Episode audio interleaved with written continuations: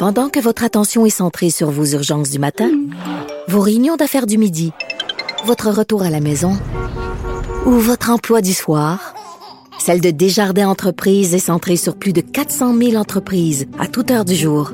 Grâce à notre connaissance des secteurs d'activité et à notre accompagnement spécialisé, nous aidons les entrepreneurs à relever chaque défi pour qu'ils puissent rester centrés sur ce qui compte, le développement de leur entreprise pendant la prochaine heure. Mon premier invité, c'est Alain Vadeboncoeur. Il est urgentologue et chef de service de médecine d'urgence de l'Institut de cardiologie de Montréal. Et si vous le suivez euh, sur Twitter, vous savez que c'est quelqu'un qui a vraiment à cœur de bien nous informer, de nous donner l'heure juste, mais en même temps de poser beaucoup de questions face à cette crise sanitaire à laquelle on fait face. Bonjour, docteur Vadeboncoeur. Oui, bonjour. Euh, cette nouvelle, euh, docteur Vadeboncoeur, de la fermeture de la frontière, euh, c'est une sage décision. Est-ce que c'est une décision qui aurait dû être prise bien avant pour empêcher, selon vous, l'entrée au pays de gens qui viennent des États-Unis? Et on sait la situation sanitaire aux États-Unis qui est pas non plus exemplaire? Oui, ben en fait, il y a, peut-être deux façons de voir ça. c'est clair que la, cette fermeture-là, dans, certains contextes, ça a aidé. Nous autres, on a une situation un peu particulière. Euh, j'ai quand même regardé les chiffres hier. Euh, c'est sûr qu'on on, dit que les États-Unis sont très, très atteints et, euh, et, que nous autres, on est épargnés, mais en fait, on est on n'est pas si loin que ça. Là, si on prend le Canada au complet, il y a peut-être, si on le remet sur le... Parce que, tu sais, les États-Unis, il y a beaucoup de monde là-bas, là, c'est 330 quelques mm-hmm. personnes et on est on est à peine 30, 37, 38 millions. Et donc, si on le remet sur la population, on, a à peu près 40, 50% moins de cas ici. Là. Et donc, c'est pas, tu sais, la distance n'est pas si grande que ça. Autrement dit, euh, on est en Amérique du Nord, puis j'ai l'impression que la maladie est un peu des deux côtés de la frontière. Maintenant, euh, on ne sait pas ce qui va se passer et si, euh, comme certains experts prédisent, il y a quand même beaucoup, beaucoup d'activités de, passage du virus à l'interne aux États-Unis entre les gens, ben c'est sûr que on va probablement être un peu mieux protégé dans ce contexte-là si on a un meilleur contrôle à la frontière. D'accord. Maintenant, on sait qu'il y a beaucoup de citoyens euh, canadiens, dans, dans la plupart des cas des citoyens plus âgés, des gens à la retraite, ceux qu'on appelle communément les snowbirds. Donc, le message a été clair de la part de, de des deux premiers ministres. En fait, ils doivent rentrer au pays. Euh, ils vont devoir se mettre en quarantaine pendant 14 jours, évidemment, à leur retour. Est-ce que ça, ça vous inquiète? Est-ce que ce retour de, de nombreux Canadiens à la santé fragile et qui est vraiment le, le public si on peut dire, vraiment le groupe de la population qui est le plus à risque pour le coronavirus. Est-ce que ça, c'est inquiétant, ce retour massif de snowbirds au pays? Ben moi, ça fait plusieurs semaines que j'y pense. C'est sûr que c'est très délicat parce qu'évidemment, c'est nos, nos tantes, nos frères, nos, nos cousins euh, qui sont là-bas, nos mères, nos grands-mères. Euh, mais c'est clair que si on se regarde ça, si on veut d'un point de vue, si on essaie de le regarder d'un point de vue détaché, euh, je sais pas combien ils sont, là, j'ai pas les chiffres. Je sais pas si vous les avez d'ailleurs. Non, je les ai pas non plus. Euh, et euh, c'est sûr qu'un afflux euh, de, de, de, personnes qui viennent d'une zone à risque, qui rentrent dans une zone moins à risque au Québec, là, assez clairement, euh, c'est inquiétant du point de vue euh, épidémiologique, là, du point de vue du risque de mm-hmm. contamination. On n'a qu'à penser à l'Italie. Je ne sais pas si vous vous rappelez l'Italie, quand la Lombardie, donc le nord de l'Italie, a annoncé sa quarantaine. Il y avait eu des fuites un peu dans les médias. Puis il y avait eu, là, je me rappelle plus du chiffre, mais il me semble que c'était une dizaine de milliers de personnes qui, qui, venaient du sud, là, qui étaient comme reparties euh, subitement vers le sud. Et il y avait une crainte, en fait, que, euh, que, que, ce, change, ce mouvement de population, il faut l'appeler comme ça, c'est quand même ça en réalité, euh, euh, donc déplace en fond et, le foyer l'épidémie. Donc c'est sûr qu'il y a deux façons de le regarder. Il y a, il y a nos, nos, gens sont inquiets là-bas, qui reviennent, on va être content pour eux, on va pouvoir bien s'en occuper. D'autre part, si on le regarde froidement, c'est sûr qu'il va falloir être extrêmement prudent puis actif sur la, la quarantaine puis sur le, le dépistage parce que clairement, on parle d'un déplacement de population d'une zone plus à risque à une zone moins à risque. Oui. Fait que j'avoue que du point de vue du de, ce point de vue-là, c'est c'est euh, enfin ça va se passer, là, on n'a pas le choix, mais il va falloir redoubler de prudence. Je dirais que c'est probablement encore plus important ce qu'on va faire avec ces gens-là que la question de la frontière en soi. C'est ça. C'est des dizaines et des dizaines de milliers de personnes. Euh, il va y avoir des contaminés là-dedans, il n'y a aucun doute là-dessus. C'est ça. Donc, c'est important de, de, de, spécifier parce que d'un côté, le gouvernement dit aux personnes de plus de 70 ans, restez chez vous, mais on est d'accord que parmi les snowbirds, il y a beaucoup de gens de plus de 70 ans. Donc, eux veulent rentrer chez eux, mais en même temps, en rentrant chez eux, il va falloir aussi qu'ils s'isolent. Et il va pas falloir non plus qu'il y ait un afflux majeur de gens qui présentent des symptômes parce que on le sait, puis on n'arrête pas de le répéter depuis des semaines, il faut pas engorger le système qui est déjà fragile. Il faut pas l'amener à son point de, de, saturation. Euh, j'ai beaucoup de questions pour vous, puis évidemment, euh, comme, comme médecin, vous êtes euh, très euh, sollicité. Je regarde, bon, différentes questions qui sont soulevées. On, on, entend parler de différents projets, de différents médecins ici au Québec, mais partout à travers le pays qui travaillent sur des projets de vaccins. Est-ce que c'est une occasion pour nous, comme citoyens, de se réjouir ou de toute façon, même si on met au point un vaccin, ça va prendre, évidemment plusieurs étapes avant qu'on puisse en profiter et est-ce que ça va être suffisant? Ben, en fait, je pense je pense que tout le monde s'entend là-dessus. Quand le vaccin va arriver, plus tôt il va arriver, là, plus on, puis évidemment, il faut que ce soit un vaccin qui soit efficace et qui fonctionne bien, qui soit pas dangereux, mais ça, c'est des conditions de base. Mais plus tôt il va arriver, le plus tôt il va réussir à certainement bloquer la pénétration du virus dans la population. Tu sais, quand on, parle des modèles qui disent que de 30 à 70 vont être, mm-hmm. des gens vont être infectés, ça ne veut pas dire qu'ils vont être hyper malades, mais qu'ils vont, ils vont déplacer le virus. C'est pratiquement la moitié de la population.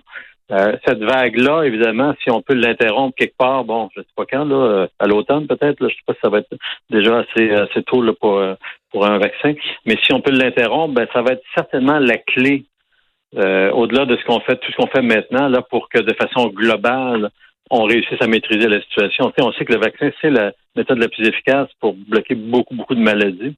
et on le voit, là, on a un, c'est un bon exemple, en fait, qu'on voit en ce moment. On a un virus qui se promène malgré toutes nos mesures. Là. Voilà. donc, on voit que euh, ce qu'on fait, c'est bien. Il faut continuer. Il faut, il faut faire ça à 100 parce qu'on sait que ça marche. là. Mais le, si un vaccin, mettons qu'il y avait un vaccin qui arrivait, je sais pas, au mois d'octobre, puis qui était efficace, qui était sécuritaire et qu'on pouvait donner à la recherche, je peux... En tout cas, j'ai une bonne présomption que ça serait un vaccin assez populaire, puis peut-être qu'il ne serait pas très contesté euh, par ceux qui ont l'habitude de mettre en doute là, pour des arguments un peu euh, farfelus là, les vaccins. Ben, si si on, on, imagine en effet des gens qui sont réfractaires au vaccin, on espère que rendu là, euh, ils vont ils vont évidemment euh, changer d'idée. Euh, écoutez, on a vu la situation en Italie qui est en ce moment en Europe le pays le plus touché. On a vu des cas de médecins qui ont été obligés de faire du tri ou enfin des choix parmi les malades. et j'ai vu le témoignage au cours des 24 dernières heures d'un médecin en France dans la région la plus affectée qu'on appelle le Grand Est, un médecin, euh, tout ce qu'il y a de plus sérieux, qui dit, écoutez, on en est rendu là, nous, ici, en France, où on doit faire non pas le tri, parce que ça, les médecins sont habitués à faire des, du triage, mais on doit faire des choix. Vous, comme médecin, docteur Vadeboncoeur, désolé de faire un mauvais jeu de mots, mais ça brise le cœur. Ben, en fait, non seulement ça brise le cœur, mais c'est, euh, on n'est pas habitué dans nos sociétés à faire des choix comme ça on est rendu assez à l'aise à décider de ne pas faire d'acharnement thérapeutique, de, respecter des volontés des gens qui veulent pas avoir de soins en fin de vie. ça, c'est rendu pas mal dans la culture médicale, mais euh, et de la société en fait. Les gens sont à l'aise avec ça. L'idée de devoir choisir entre deux personnes euh, qui ont un bon pronostic là, euh, une a 65 ans puis l'autre a 35 ans, parce qu'il reste juste un ventilateur puis que les poumons ne fonctionnent plus chez les deux patients. ça va être des c'est les choix qui, sont, qui ont été faits euh, en Italie, en France, et ça va être un peu partout. Euh, et probablement ici, à un moment donné, si on ne réussit pas à contenir cette vague-là, ça va être des choix très, très déchirants. Moi, moi c'est la première chose qui m'a, je dirais pas allumé, là, hmm. mais il y a à peu près, écoute, le temps elle passe à une vitesse, ouais, à une vitesse curieuse. De ce temps-là, j'ai l'impression que ça fait comme six mois, mais ça fait probablement quelque chose comme deux semaines.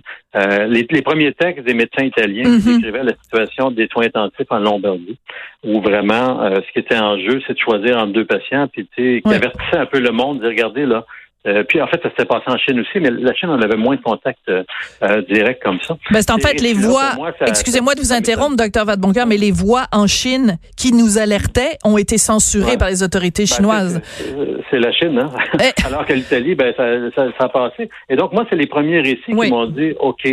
C'est vraiment, vraiment sérieux. Parce que peu importe les chiffres, là, les taux de mortalité, est-ce que c'est ça, c'est ça, est-ce que c'est c'est quand une région comme la Lombardie, qui est une région riche avec beaucoup de lits, là, c'est pas, c'est pas le monde, là, euh, est débordée et doit faire des choix comme ça, c'est parce qu'il y a un phénomène euh, infectieux là, qui se propage et qui amène des vraies, vraies conséquences. Moi, c'est là, moi, c'est là que j'ai vraiment mm-hmm. euh, commencé à être beaucoup plus actif et dire, OK, là, faut vraiment, vraiment parler de ça, puis en parler beaucoup, beaucoup.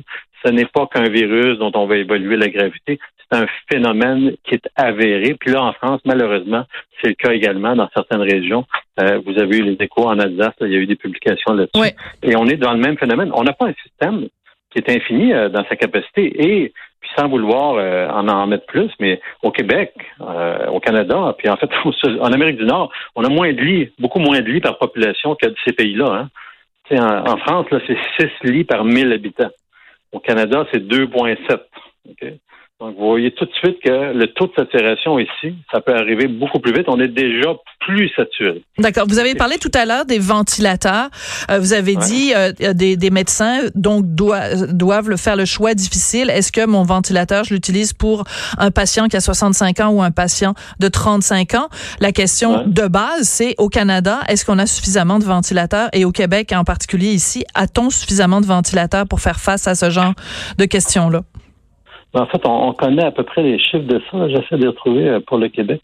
Euh, ben, je veux dire, oui, on en a, mais c'est arrivé assez souvent qu'il y a des situations où euh, les soins intensifs sont un petit peu serrés et on commence à en manquer. Est-ce qu'on a plus des ventilateurs? on, on, serait peut-être mieux dire respirateur parce que ventilateur, ça, ça peut faire aussi. Euh, ah, excusez-moi, respirateur, oui. Ben, c'est moi qui c'est moi qui ai employé le mot, mais c'est vraiment des trucs. C'est quand on dit que quelqu'un est branché sur une machine pour le faire respirer, là, c'est ça dont on parle. Là. Donc on parle vraiment d'avoir un, appareil qui le fait respirer. Euh, malheureusement, je n'arrive pas à retrouver le chiffre là, vite vite. Là, de, ben, je sais qu'au Canada, c'est 4900. Donc je ne sais pas les chiffres au Québec, mais je sais qu'au Canada, il y en a 4900. Ben, il, faut, il faudrait les comparer avec les chiffres européens que je n'ai pas. Mais c'est clair que regardez juste en fait le nombre de lits de soins intensifs et de lits d'hospitalisation, là, on a moins de lits d'hôpitaux ici. Les hôpitaux eux-mêmes sont saturés. En France, là, il y a plus que deux fois plus de lits par habitant. Là. c'est juste regarder ça, ça montre un peu le potentiel de saturation euh, rapide qui, peut arriver ici. Là. Il n'y a aucun doute là-dessus. ça nous oblige à être encore meilleur et à travailler encore plus fort pour éviter euh, pour éviter euh, la saturation du réseau puis la saturation de tout ça. Tu vois, euh, c'est ça. Donc, puis des lits sont intensifs, ben tu sais, au Québec là, j'ai des chiffres là-dessus, on, on, a 1200. Euh, j'ai pas la comparaison directe avec l'Europe là, mais tu sais, on n'est pas suréquipé en lits. Puis ça, on le sait déjà on a la grippe en hiver, puis nos urgences sont. Ça, c'est on le voit là. On le voit. Oui, on connaît tous, on connaît tous cette réalité là. On connaît tous cette réalité là. Bon, euh, en, les tests euh, pour euh, le, le COVID-19. On voit déjà des cas aux États-Unis où des gens fortunés ont pu se procurer euh, au privé des tests de COVID-19. Donc, on va se retrouver à un moment donné dans une situation où des gens qui veulent se faire tester pour le COVID-19, euh, ben, il va y avoir deux catégories sociales. Ceux qui ont les moyens de se le payer au privé et ceux qui sont pris pour attendre, pour pogner au téléphone pendant des heures au 811 ou au numéro 1877. Ouais, euh, au Québec, au Québec, j'ai Ça vous inquiète pas? Non? Ben, je veux dire, aux, États-Unis, le système de santé est bâti comme ça. Ça du cash, ça va passer bien en avant, puis ça, c'est comme un fait avéré et accepté là-bas. Euh, ici, euh, je pense qu'un des avantages qu'on a, c'est justement qu'on a une gestion centralisée du système. Et donc, le premier ministre, le ministre la ministre de la Santé peuvent donner des, des ordres, en fait, et ça peut être exécuté mm-hmm. partout un peu de la même façon. Moi, j'ai l'impression que s'il y avait des. D'abord, ça peut être une très mauvaise utilisation des tests, parce qu'on sait que quand on se met à acheter des tests, là, il y a vraiment une indication de le faire, là, où c'est.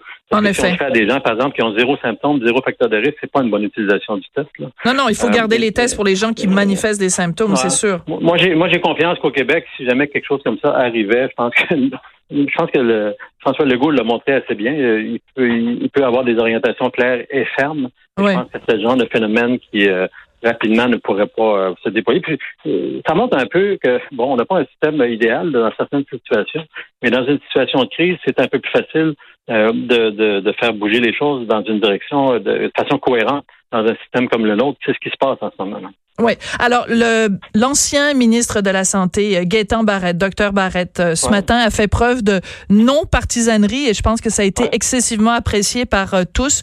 Il a tweeté et vraiment, ça a été euh, viral. Je m'excuse de, de, faire ce mauvais jeu de mots. Il a dit, à lire et entendre les nouvelles ce matin, je suis convaincu que s'il y a un endroit où on va réussir à planir la coupe, ce sera le Québec. Grâce aux actions gouvernementales précoces et à l'excellente réponse de toute la société, l'erreur serait d'arrêter. Et écoutez, François Legault l'a remercié Enfin bon, c'est ce genre de, de, de, de comportement-là aussi euh, qui, qui donne foi euh, dans, le, dans le système de, de santé québécois et la réaction de la population aussi. Alors, comment vous avez réagi quand vous avez vu le commentaire de, de notre ancien ministre de la Santé? Ben, comme tout, euh, toute personne euh, doit le faire, ben, je l'ai retweeté et euh, je l'ai je, l'ai apprécié. ouais, je suis en contact un peu avec Dr Barrett là, parce qu'il connaît très, très bien le système pour des questions, des informations. Et je pense que, je veux dire, honnêtement, on est rendu tellement au-delà des, des, lignes partisanes. Et d'ailleurs, il n'y a pas eu beaucoup, en tout cas, j'ai pas vu au Québec, j'en ai pas vu passer beaucoup de partisanerie depuis un bon, bon plusieurs semaines, je dirais. Non. Et, on est au-delà de ça. Là, on, on, est une société, on est comme, on est assez unitaire. Malgré tout, ici, on est capable d'avoir une vision commune des choses et, je pense que c'est la bonne façon de parler euh, publiquement, parler aux gens. Puis j'ai l'impression que, en tout cas, si quelqu'un faisait des choses contraires, allait dans le sens contraire, et ça, c'est un peu bizarre. Mais évidemment, le docteur Barrett, qui est quand même un politicien assez euh, intense et véhément, ben, c'est d'autant plus apprécié de, de, l'offrir publiquement comme ça. Et, d'autre part, je pense qu'il connaît la game. C'est ça. Il voit à peu près il a vu neiger. ce qu'il faut faire puis il a vu neiger, puis il voit ce qui est bien. Puis je pense qu'il ne gênerait pas pour, euh, pour mettre, mettre des commentaires s'il voyait des actions qui étaient non qu'on qui n'allaient pas, pas dans le bon sens. Mais bon, là, ça va plutôt dans le bon sens. Oui, et en même temps, ce que ça permet, euh, tout ça, c'est de plus en plus euh, de médecins. Je voyais euh, Hélène Dano qui qui tweetait également, qui disait qu'elle venait de faire une journée complète de consultation médicale par vidéoconférence et que bon, on peut aussi désengorger le système de de cette façon-là. Donc il y a sûrement des leçons qui vont être à retenir aussi sur la façon dont on oh. fait la médecine au Québec une fois que tout ça sera un mauvais rêve derrière nous. C'est fort possible. J'ai pensé depuis quelques jours, c'est qu'il y a des trucs, effectivement. Euh, dans mon hôpital, je le vois, il y a beaucoup de suivis qui se font par téléphone maintenant. Oui. Euh, sur des cliniques externes, euh, il y a des accès maintenant téléphoniques pour les patients, tout ça, beaucoup plus facile qu'avant. Absolument. C'est comme si on mettait en place des trucs qui, pourraient peut-être nous servir même en, mode normal et, mm. et et tant mieux si on peut. Euh, ouais, non, je, je, suis C'est souvent ça qui arrive dans les crises. Moi, je me rappelle du verglas. On apprenait beaucoup de choses sur le fonctionnement du système de hmm. santé, tout ça. Puis euh, je me disais toujours, tabaret, il faut capitaliser là-dessus. Le seul risque d'une crise, c'est qu'une fois que c'est passé, on oublie un peu tout ça. Euh, et qu'on en, et qu'on le documente mal et, on, et, après ça, on, finit, on arrête de travailler là-dessus. Mais effectivement, moi, je vois des choses très intéressantes.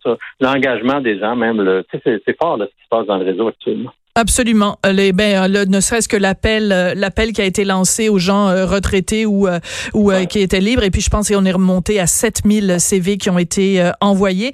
Puis, je vais juste terminer là-dessus avec vous. Vous parliez tout à l'heure de l'absence de partisanerie et des messages positifs envoyés par les politiciens quand l'Assemblée nationale a été levée hier, en tout cas jusqu'au jusqu'au mois d'avril. ben, évidemment, le premier ministre a, a, remercié les gens, les dirigeants de tous les, les partis d'opposition. Et Pascal Bérubé a eu cette phrase que je trouve très belle. Il a dit, il y a une seule équipe et c'est l'équipe Québec. Et ça, je trouve que c'est vraiment une belle formule qu'on doit tous euh, se rappeler hein, dans cette période euh, difficile. Merci beaucoup, docteur Vadeboncoeur. Euh, je sens que on va se reparler régulièrement. docteur Vadeboncoeur, donc, est urgentologue et chef de service de médecine d'urgence de l'Institut de cardiologie de Montréal. Et comme on dit à tous les gens qui travaillent dans le domaine de la santé ces jours-ci, merci.